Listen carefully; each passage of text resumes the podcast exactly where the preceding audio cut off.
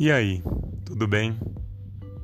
Aqui é o JP Amaral e essa pergunta tem me provocado bastante reflexão sobre como respondê-la para além de uma etiqueta brasileira, né? É, no momento de pandemia, principalmente, como que você está? Como nós estamos? Como podemos passar por isso tudo, né, que está acontecendo? Mas para além dessa pergunta, acho que é a pergunta que tem me conectado muito mais com as pessoas e realmente entendido o que está acontecendo nesse momento é perguntar qual é a sua história da pandemia.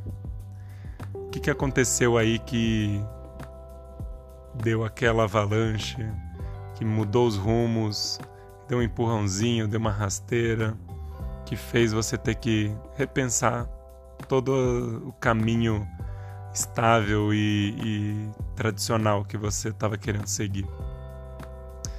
Então, é, a proposta desse podcast, que é feito junto com meu irmão, embora a gente não conseguiu ainda gravar muitos episódios nesse ano, juntos, né? É, é um pouco para trazer tanto pessoas para falarem sobre as suas perspectivas e suas histórias e o que a gente consegue tirar disso, como também às vezes tirar, trazer algumas reflexões né, de tudo que que a gente tem ouvido e dessas histórias todas, o que, que eu tenho percebido com relação a isso.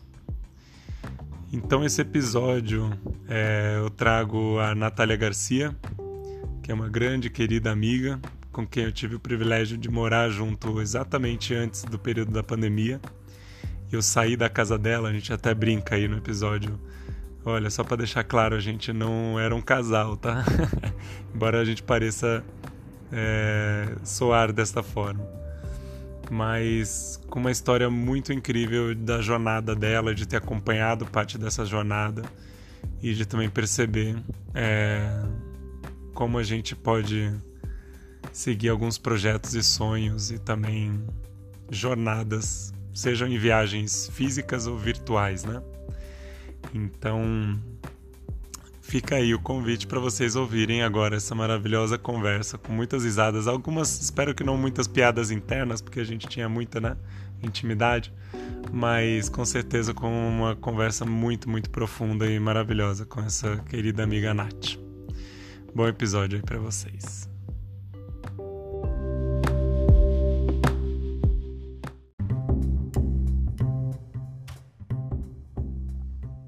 Alô, alô. Alô, alô. Alô, alô. Dona Nath chegou no nosso estúdio virtual. e aí, tudo bom, querida? Tudo bom, e você? Tudo certinho, tudo certinho. Estamos aqui, né, à distância de... Eu tô vendo, a única coisa que eu vejo é uma foto maravilhosa sua aqui no, no aplicativo do podcast. Então, infelizmente não nos vemos nem em câmera, né? Mas Tamo aí, por isso, né? Que afinal, histórias de pandemia. Pois é, né? Pra começar pela interação, né? Mas pelo menos eu tenho essa foto maravilhosa que me representa, já me deixa feliz. Super. Percebi que, aliás, por conta disso, eu percebi que eu tô sem. Preciso colocar uma foto bafônica aqui também. Ai, Nath, que bom falar com você. E aí, gente, quem quem não, é, não conhece a Nath, eu vou deixar ela se apresentar um pouquinho para ver como ela quer se apresentar agora nessa pandemia, né? Que pois isso, inclusive, é. mudou, né? Quem somos nós na pandemia. Mas a, a única coisa que eu posso dizer é que é uma pessoa com quem eu tive o grande prazer de trocar muito sobre projetos, sobre cidades, sobre ideologias de cidade, né? E mais ainda, e mais recentemente, inclusive, que eu acho que tem a ver com, com essa história da pandemia, com esse episódio, é ter compartilhado também uma casa né, com você. Então pois a Nath é. é. essa pessoa que eu morei antes de me mudar, pré-pandemia, mas eu vou deixar isso pra gente contar um pouquinho mais pra frente. Queria.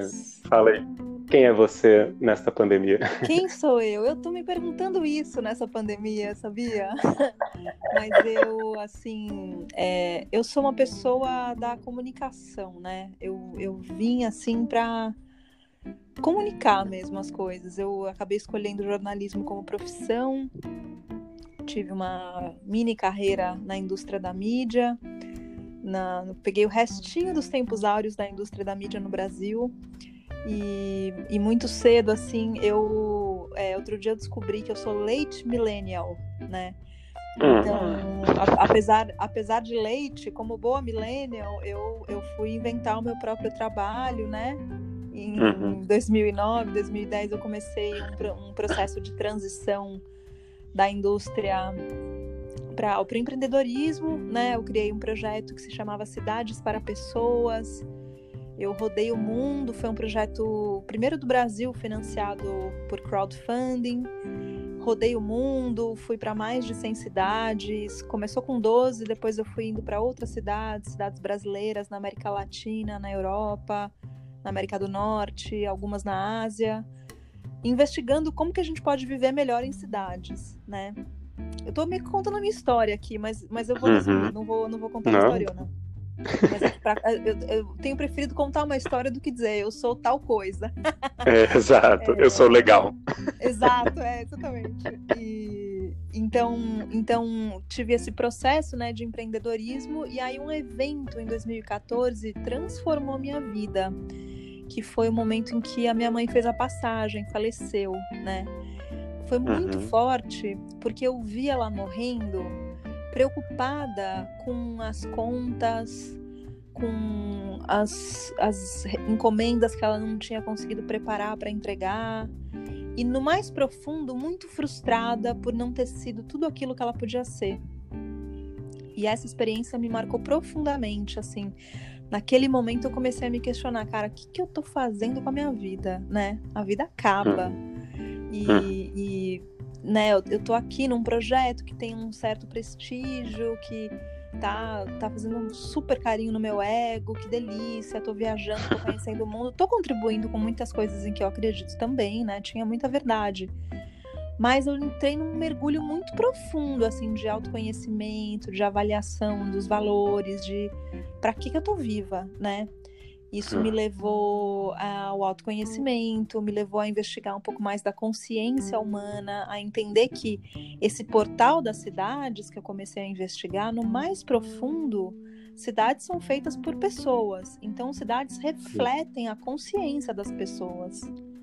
Quando a gente vê assim rios concretados, ruas congestionadas, o que a gente está vendo é o reflexo das pessoas que vivem lá. Infelizmente, é, quando a gente reclama, ai, que cidade feia, que cidade suja, na verdade, ela está refletindo a consciência de quem está lá. Então, eu, eu me aprofundei nisso e hoje, então, eu me dedico a fazer a ponte entre esses dois mundos, né? O, o mundo interno e o mundo externo das cidades. Né? Eu estou estudando neurourbanismo, que é uma mistura da neurociência cognitiva com urbanismo.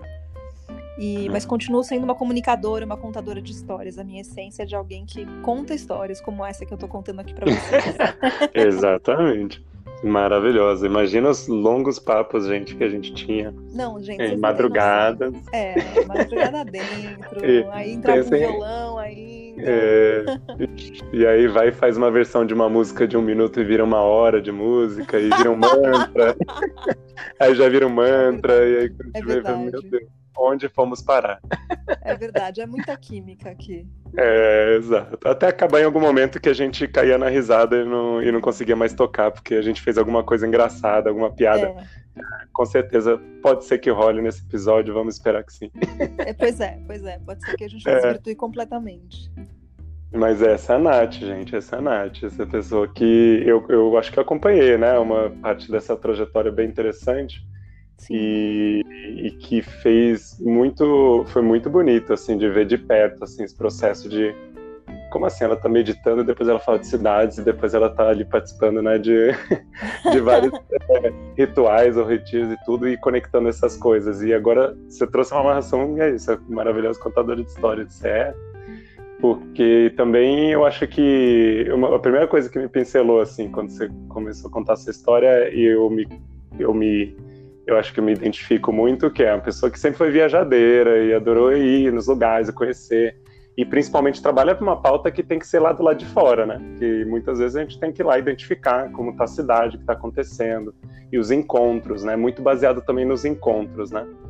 E então, assim, como começou essa história da a sua história da pandemia e essa questão de viagens?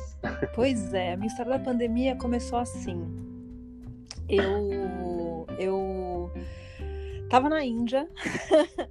É, fazendo logo ali, logo... lado. Eu tenho uma amiga que ela brinca que ela brinca que eu tenho uma, um lado que é a Natália Garcia das cidades e tem um, um lado Natália Sarashiva, que é esse lado do meditador. É a Laura Sobral, aliás, essa amiga. Beijo, ah, Laura, que deve nos ouvir.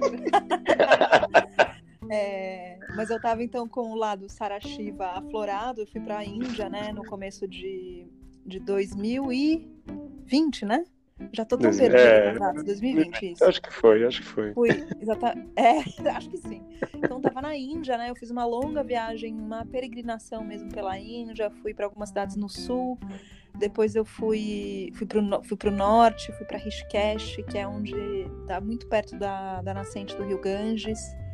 Lá é um espaço, é um pedaço em que o rio é limpo, então a gente toma banho de rio, né? E aquela água de degelo dos Himalaias, então é frio pra caramba.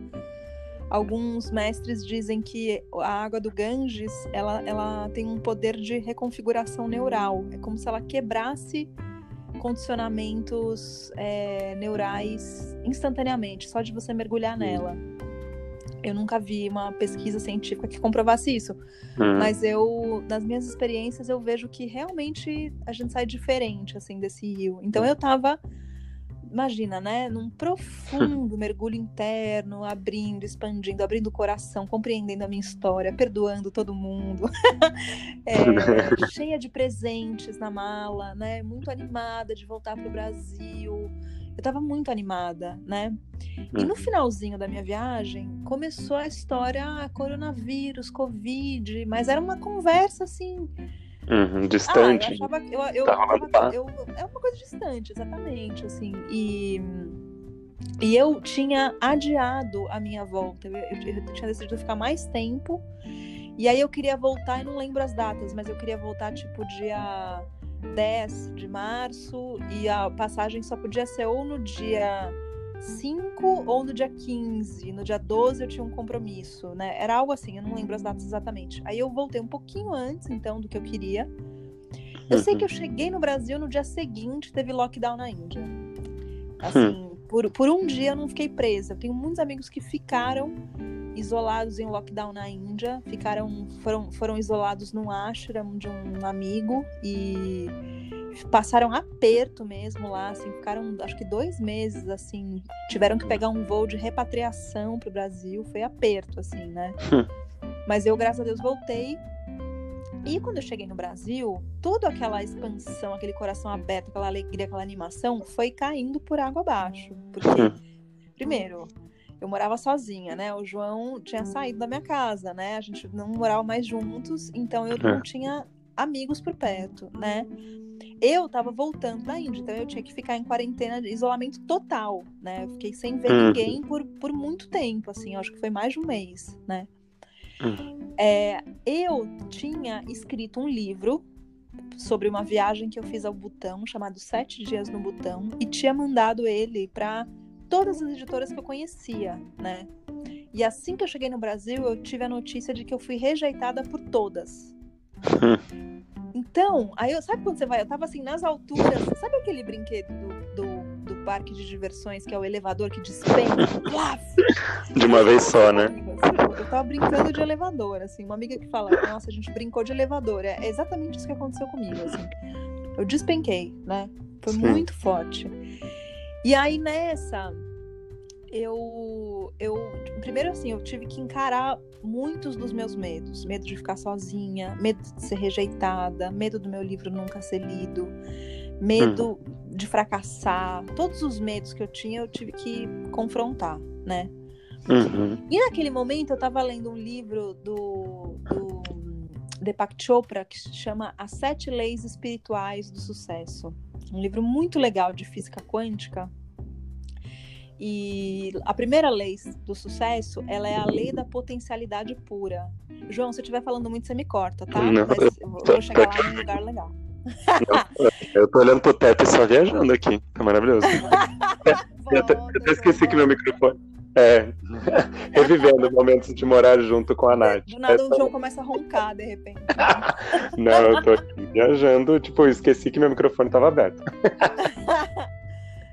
É, Aí que vai. Enfim, eu tava, eu tava lendo aquele livro e a primeira lei espiritual do sucesso é, é a lei da potencialidade pura. Então é, era uma lei que ele ficava falando assim: nós somos pura potencialidade, nós somos um estado de sim, existem infinitos caminhos para a gente se manifestar no mundo. Hum. Se um caminho não está fluindo, vai fluindo por outro, assim, mas não existem obstáculos, não hum. existem impedimentos para nada. Eu fiquei, meu. Aí eu, hum. nesse momento, assim, eu, é sério, assim, eu ajoelhei no meu altar, fechei os olhos e falei: então tá, universo se existe um caminho aí para o meu livro existir, então me mostra, porque eu não estou sabendo achar, eu estou aqui dando murro em ponta de faca, então eu estou hum. acreditando nesse negócio de potencialidade pura, então, por favor, me mostra. Pedir com verdade mesmo, sabe? Uhum. Aí nesse momento veio uma imagem de uma amiga minha na cabeça, e eu, eu né, entrei em meditação, essa amiga ficava vindo na minha mente, eu liguei para essa amiga, ela me indicou uma outra pessoa, que era uma designer, essa designer falou, olha, eu conheço a dona de uma editora no Rio de Janeiro, que é super legal, acho que vale a pena trocar uma ideia com ela e tal. Fui falar com essa dona de editora, chamada Isabel Vale, a editora dela se chama Bambual, é uma editora de livros focados na transição planetária.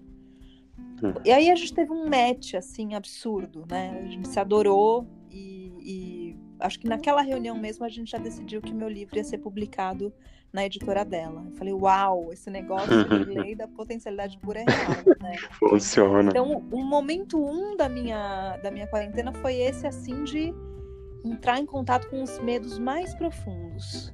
Sim. O momento dois foi quando a vida começou a abrir de novo, né? Hum. Então, a gente fechou um contrato, eu e a editora Bambual, né? A gente começou o processo então de revisar o livro. Eu comecei a mostrar o livro para alguns amigos que deram pitacos. A gente começou a buscar por uma ilustradora, até que um dia eu sonhei que a ilustradora devia ser eu e uma amiga sonhou a mesma coisa na mesma noite. Aí eu encarei, né, ilustrar meu livro, comprei material de arte, botei assim tudo de mim né, no projeto das ilustrações e saíram ilustra ilustrações que eu adorei, né? Sim. Então eu ilustrei o meu livro, né? E, e, assim, com muita dedicação, com muito esmero, isso foi abrindo no meu trabalho. E junto com isso, muito do meu campo de trabalho foi abrindo. Eu fui fazendo algumas séries de entrevistas com uma amiga que séries que falavam de histórias de superação. Eu fui trabalhando para trazer bons conteúdos para o mundo que fossem inspiradores nesse momento hum. em que estava todo mundo tão apertado, né? Hum. E aí eu fui lembrando dos meus talentos de editar vídeos. Eu comecei a fazer o meu podcast que se chama Nova hum. Cidade. Eu fui, fui voltando a pôr meu trabalho em movimento, sabe? Hum. Só que, né, esse foi o momento 2, então que foi o momento de abertura. Isso me levou para o momento 3, que eu acho que é o momento que eu estou vivendo até agora, que foi é, quando esse meu trabalho foi né, crescendo, né, minha agenda foi ficando mais ocupada, eu fui me ocupando, eu fui aumentando as coisas que eu fazia, eu entrei num esgotamento assim com a cidade de São Paulo. Né? Eu continuava morando sozinha, eu continuava e continuo levando a quarentena super a sério, então saindo muito pouco de casa, comecei a assim, sair pouco de casa, numa cidade muito poluída, com muito medo no ar, com muito poucos amigos por perto, tava muito apertado, né? E aí eu decidi que eu queria ir para a natureza, que eu queria sair um pouco da cidade grande e queria viver mais perto do mar, mais perto da cachoeira, queria poder ver estrelas de noite, tava precisando muito disso, né?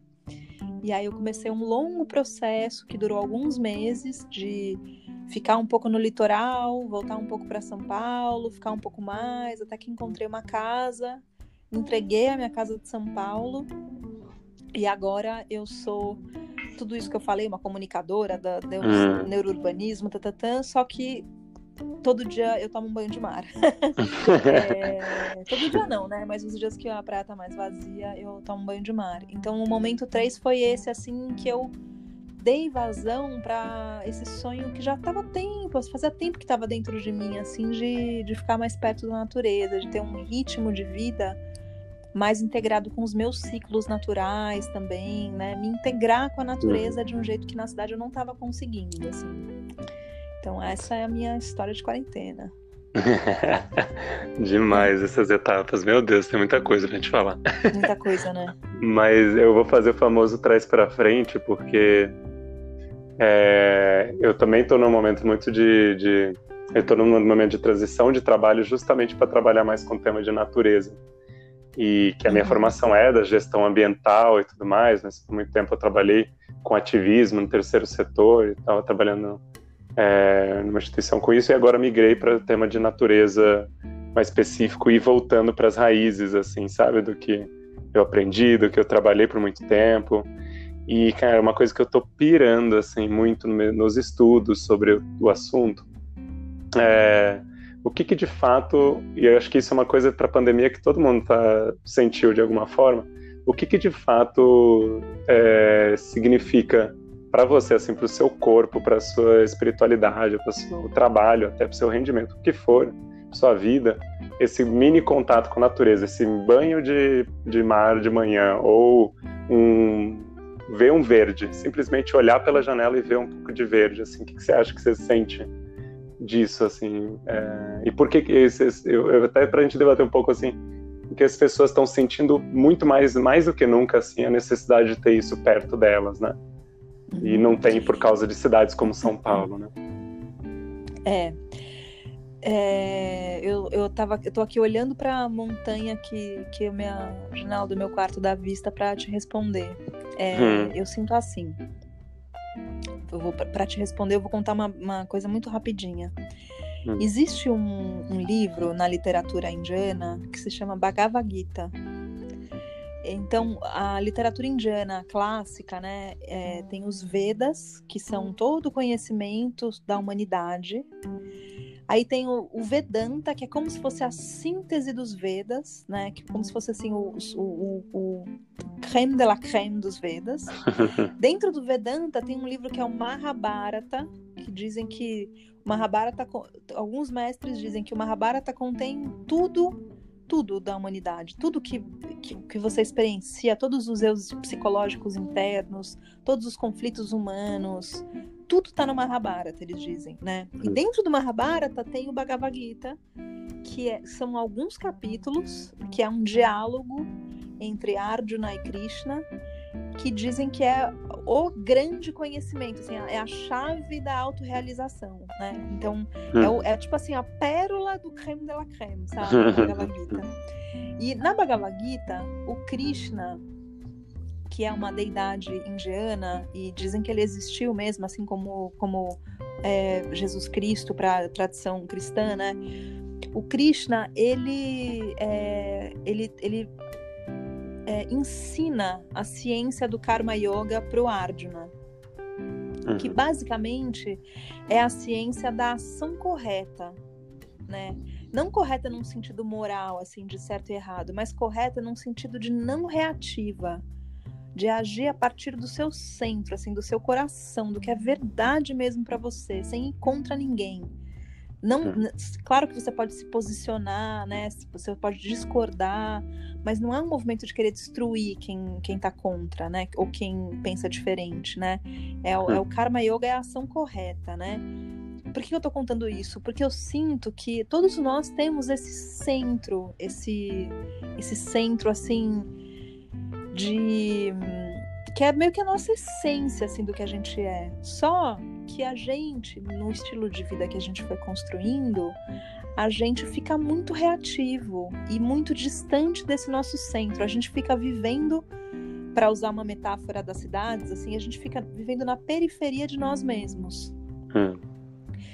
Então eu sinto que a natureza, ela é como se fosse, sabe quando a gente liga, coloca um soro no, no, quando faz uma operação, a pessoa bota um soro, assim, liga um soro uhum. na veia para ficar sendo hidratado e alimentado. Eu uhum. sinto que a natureza é isso, assim, ela é como se fosse esse soro que nos conecta com esse centro. Então, muitas coisas acontecem, assim como meu trabalho continua sendo o mesmo que era em São Paulo. E às vezes ele é estressante, ele é cansativo, ele é desgastante, tem conflitos, muitos. né? Não estou vivendo um conto de fadas, mas eu olho pela janela e vejo um pôr do sol maravilhoso e na hora o meu centro é chamado de volta, né? E aí eu dou conta de não dar uma patada, sabe? De não Sim.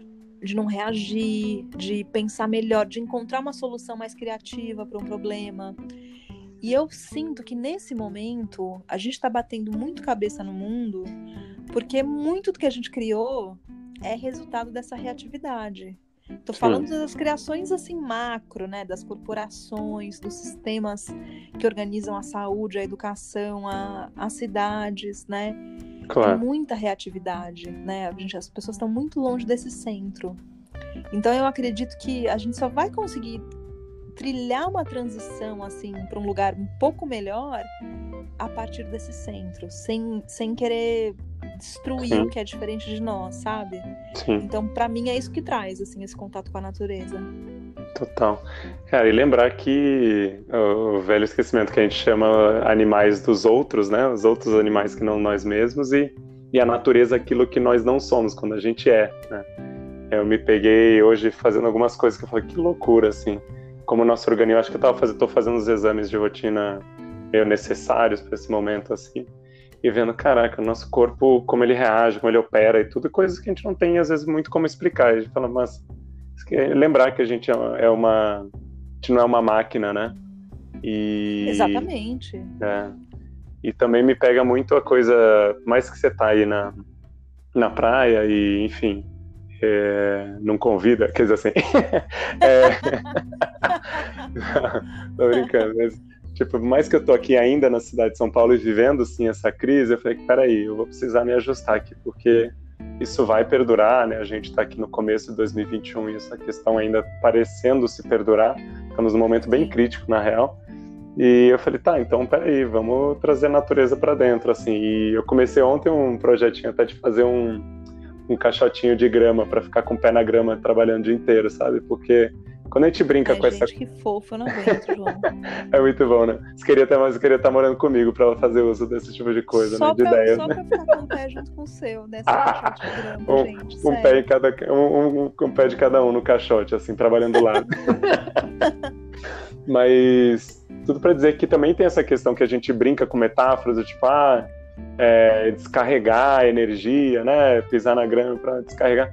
E na verdade eu sinto que acontece isso quando a gente faz isso, quando a gente tem esse banho de mar, né? Os momentos que eu consegui também fazer um é. isolamento na natureza, que pô, aguentava qualquer reunião, pancada, qualquer trabalho depois que fosse estressante, com um banho antes de mar ou com ficar um pouquinho em volta pelo menos de mato assim e falar putz, dá muito mais conta. E acho que isso também tem muito a ver com com a grande crise que a gente está passando agora, que não é necessariamente de saúde pública é, por conta de um vírus, é saúde pública mental, né? É uma, é uma insanidade mental que a gente está vivendo coletiva, assim, de Sim. não ter essas propriedades, assim, que fazem parte da nossa essência e que nos ajudam a, a lidar com o mundo que a gente construiu, que aí você falou, né?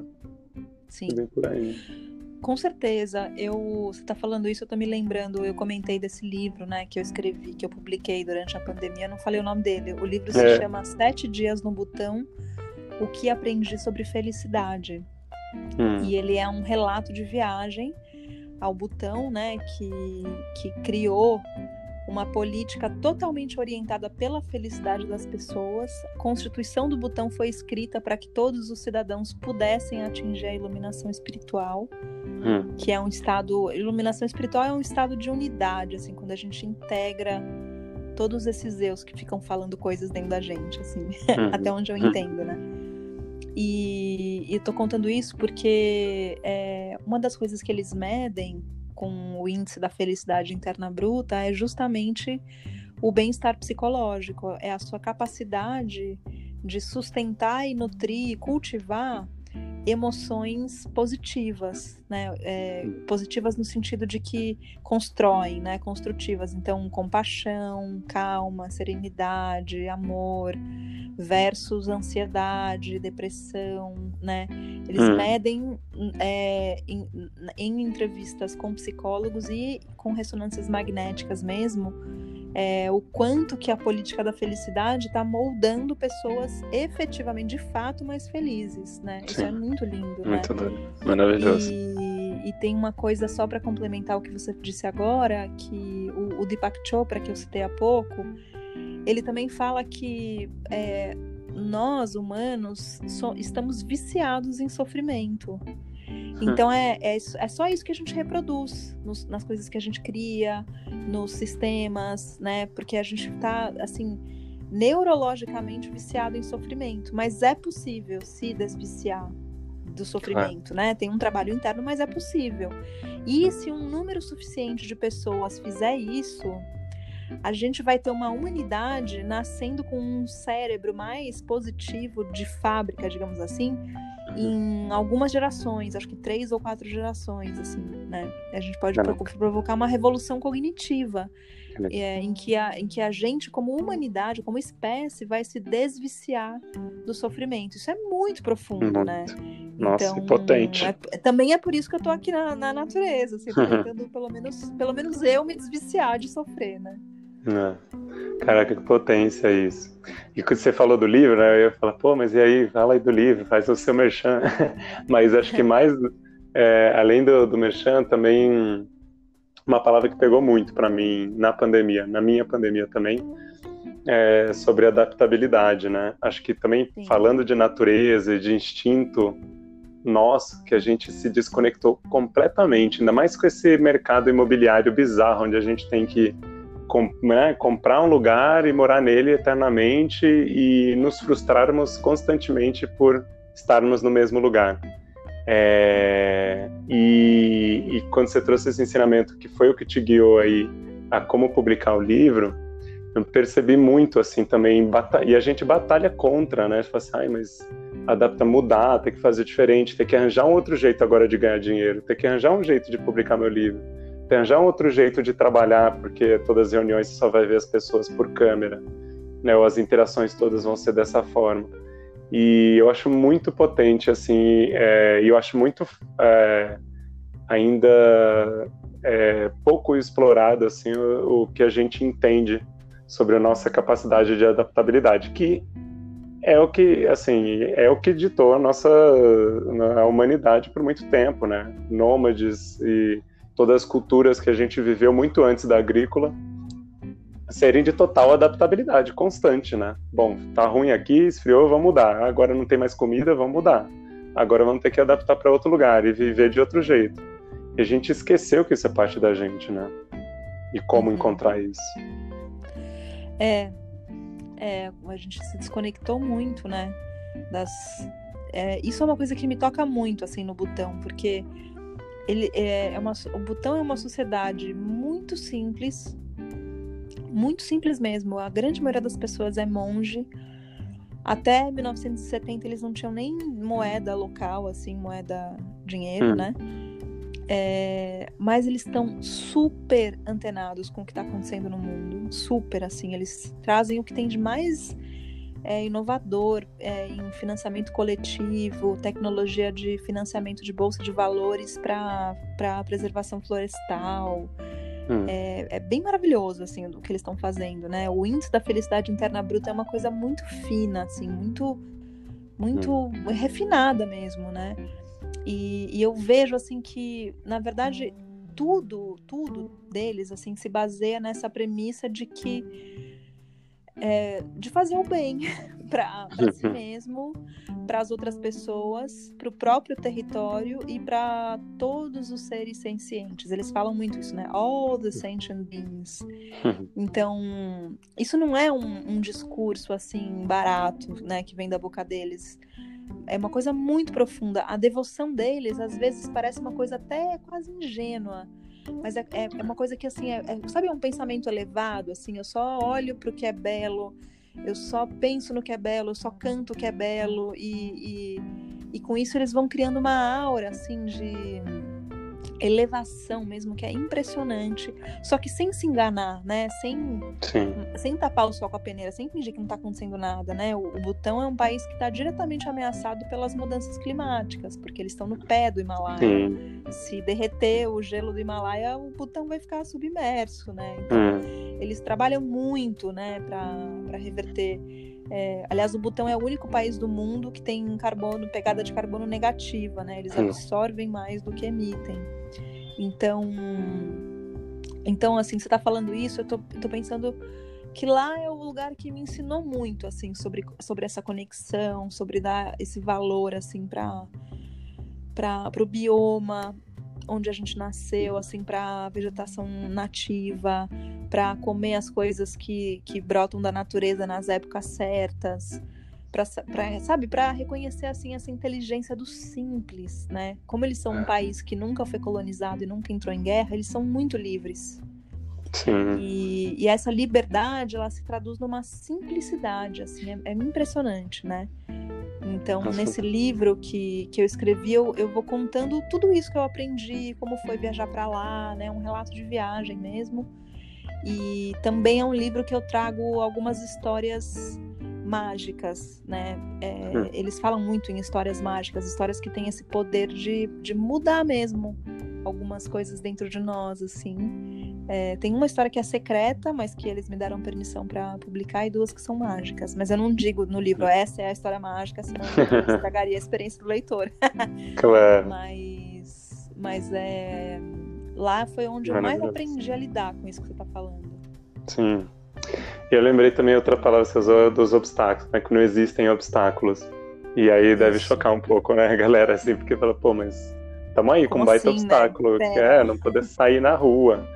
E eu lembrei também de um outro livro, eu- é A Sabedoria da Natureza, que é. Acho que é Ricardo Otsu. É maravilhoso. um pouco do- É, outro, fala do taoísmo, o Xing também, fala dos ensinamentos orientais pra, baseado na natureza, né? O que eles aprendem Sim. com a natureza. E a parte que eu mais me encantei é quando fala sobre rios, né? E sobre águas, assim, como a gente deve aprender muito com a água. E, pô, é pra isso, assim. Pra rio não tem obstáculo, não tem pedra que vai impedir do rio passar. Ela vai É. simplesmente. Primeiro, ela vai simplesmente. Tá bom, então eu preciso ficar aqui um pouquinho porque eu preciso represar. Né, porque essa pedra não vai deixar passar. E depois de um tempo ela fala: tá bom, agora eu posso passar em volta dela. Pra que, que eu vou ficar me desgastando, tentando, batendo com a cabeça na pedra ali, passando por cima você, dela? Você nunca vê uma, uma água falar pra pedra assim, ô pedra, sai no meu caminho, meu. Sai É, daí, sai daí, sai você tá me ferrando, cara. Não, né? É, é muito legal esse ensinamento assim, porque também vejo isso. A gente às vezes é aquela coisa, se você não tá achando a solução problema, porque talvez você faz parte dele, pra mim é mais ou menos isso. Se você não tá achando um caminho ali, é porque você tá batendo de cabeça com essa pedra enquanto você não tá Sim. olhando pro, pro panorâmico aqui, né? Pros lados, assim, tentando entender que caminhos outros caminhos trilhar. E, e a pandemia, pra mim, foi um exercício diário de olhar isso, como a gente se relaciona, como a gente trabalha, como a gente é, vai fazer mercado, aonde a gente vai fazer Exato. mercado, É. o que, que a gente permite, como é que você vai visitar. Eu tive a experiência de cuidar do meu pai no hospital durante a pandemia em Belo Horizonte. Todo um processo de como chegar lá e o que fazer, e, né, contaminação, e contar, Uhum. todos esses cuidados, assim, a gente está precisando se adaptar, né? E, e olhar para esses É. obstáculos. Exatamente. Tem essa coisa do obstáculo, assim, é, eu, eu sempre acho assim que essa, conversas sobre a espiritualidade sempre tem um, Tô querendo achar uma palavra melhor do que perigo, mas não achei, então vou falar perigo mesmo. Tem- Sempre tem um perigo que é assim. É o bliss, assim, é tipo, ai, não, não existem obstáculos, está tudo bem, namastê, haribo, om shanti. Exato. E não é assim, né? É, a gente, a gente, na verdade, assim, dependendo de como a gente olha, do, do prisma que a gente olha para a situação, existem obstáculos severos, né? Hum, Né? A gente, inclusive, é só olhar para o noticiário hoje que a gente vai ver alguns assim É. difíceis de, Hum. de, de transpor. Mas na verdade, é, tem uma fala do Osho que eu adoro, que ele fala que a existência e a imperfeição tem um caso de amor. Porque sem imperfeição, a gente não teria para onde evoluir. Hum. E aí, assim, pega essa, né? Silêncio, pausa dramática. É, é, muito profundo, né? E, e, assim, um dos jeitos da gente olhar para esse cenário catastrófico, assim, que a gente está enxergando, é ver que ele abre uma brecha de mudança profunda, sistêmica, que dificilmente a gente teria de outra forma.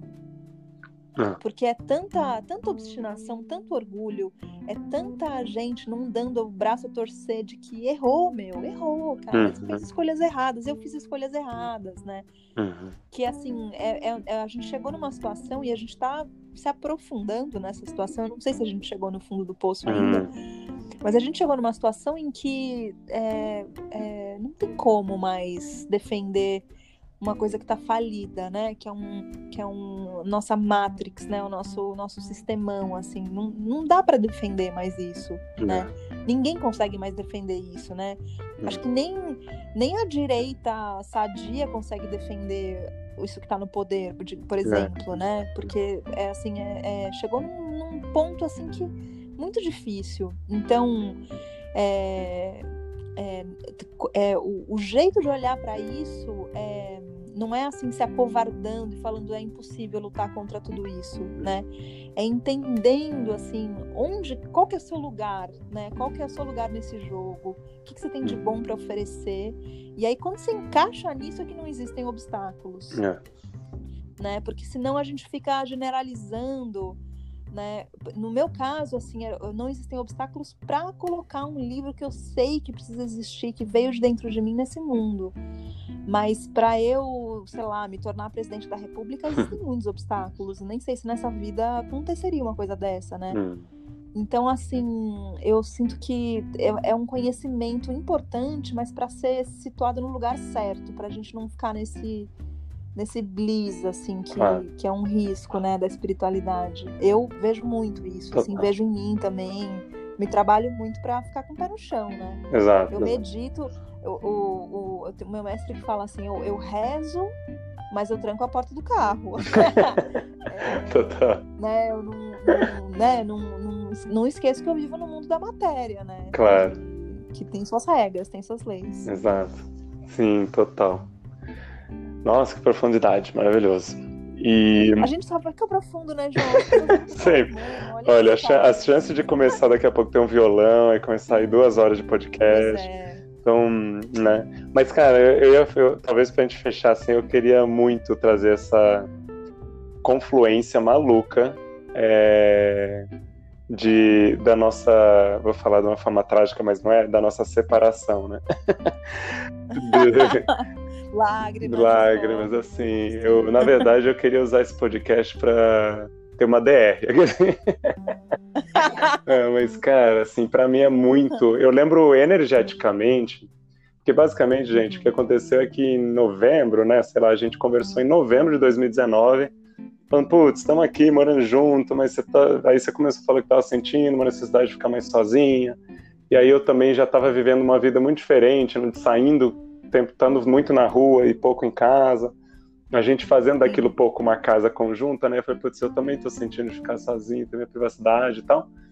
Mas vamos com o tempo, não tem pressa, né? E a gente falou, ah, tem dezembro agora, festa de final de ano, né? Vai ser bem mais difícil para mudar, mas começo do ano a gente conversa.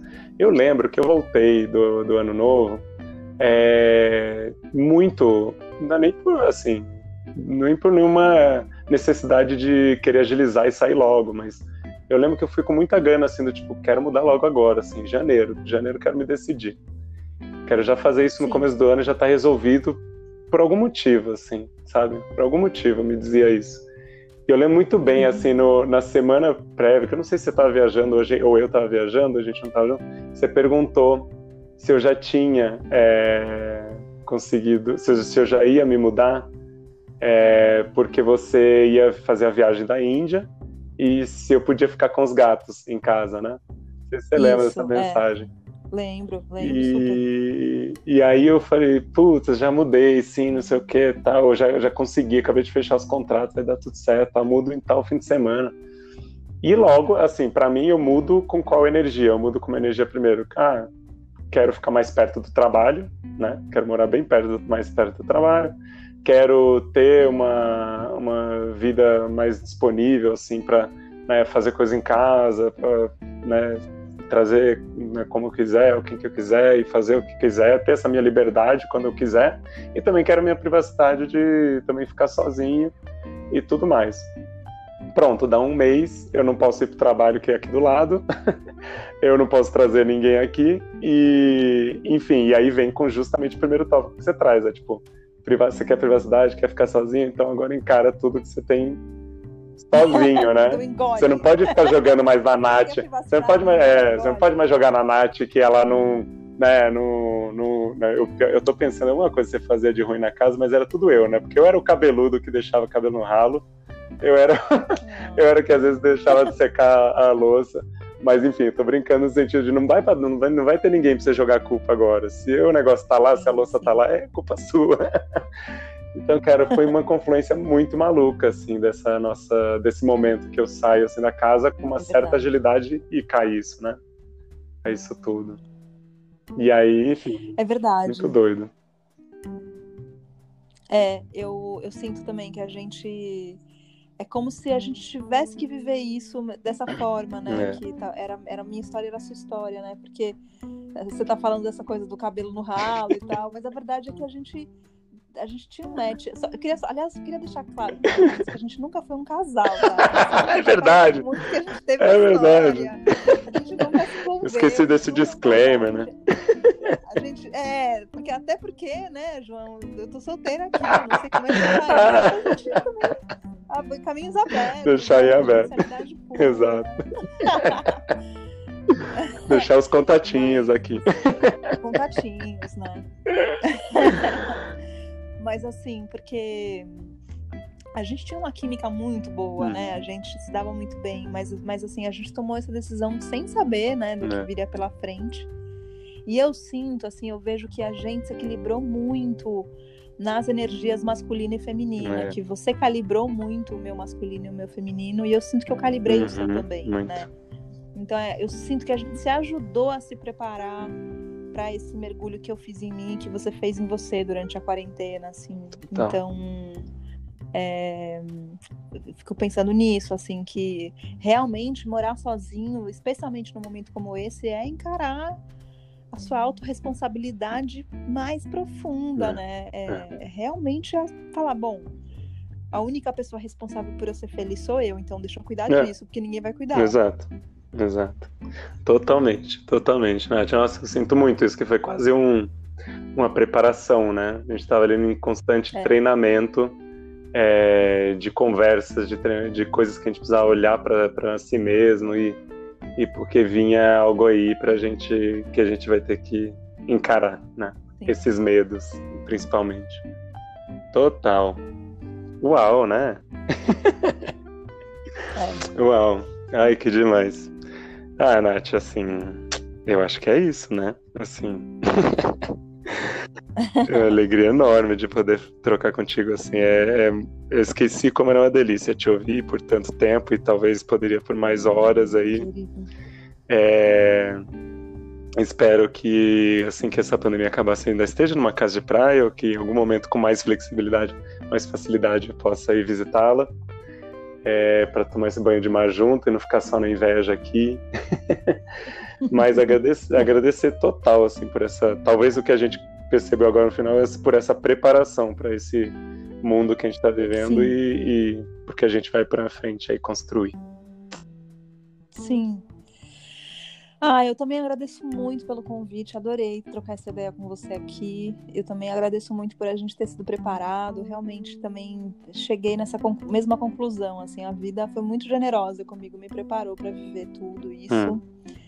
E eu espero que a gente possa se ver em breve. Aliás, eu tô aqui olhando pela minha janela e tem três brotinhos de três pencas de banana Ai, na bananeira aqui dos fundos de casa. Então, daqui a um mês e pouco, mais ou menos, venha comer banana comigo.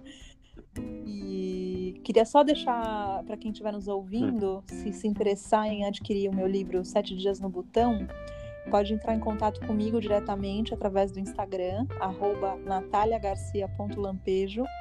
E aí eu, ou eu te mando pelo correio ou eu entrego na sua casa em São Paulo. Boa, boa, boa. Isso aí. Valeu, querida. Obrigado mais uma vez. Valeu, querido. Tamo junto, construindo, construindo mais histórias. Beijo. Yes. Beijo.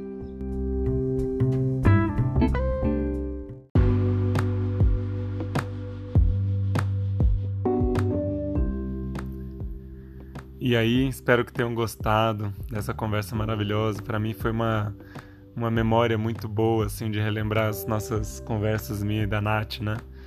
É, madrugada fora aí, filosofando sobre a vida. E esse papo foi um, um bom resgate dessa memória.